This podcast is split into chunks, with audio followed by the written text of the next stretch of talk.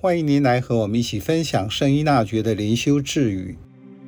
八月十二日，当内心因偏情或颓丧而有所偏颇时，不要做任何决定，静待焦虑消失，这样才能按成熟理性，而非冲动做决定。俗话说：“人生不如意事十之八九。”说明了生活中遇到不顺遂是常有的事，而更挑战的是下一句：“可说与人无一二。”这些不如意能够说出来给人听的却很少，有些难于启齿，而且也不容易得到他人同理。因此，在低潮时，不是急着去反应。而是需要搁置，让情绪得以沉淀，让想法及内在的各种情绪浮现，在动荡中慢慢厘清，使感受恢复平静。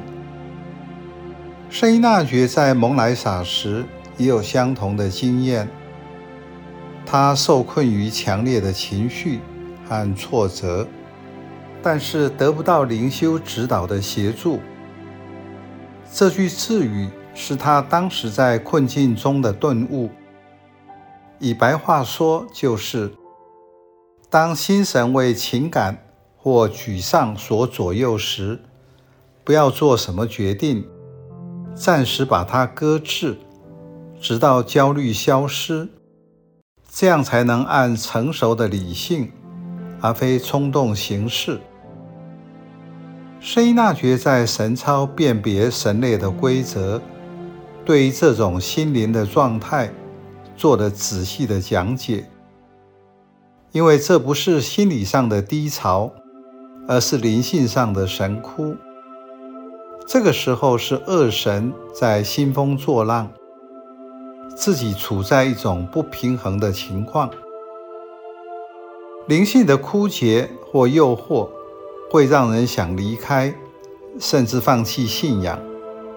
神类辨别的规则指出，这时千万不要改变主意，却要坚强地持守这次神窟之前或上次神位时所定的志向和决心，因为在神窟中领导、指导我们的是恶神，随着恶神的主意。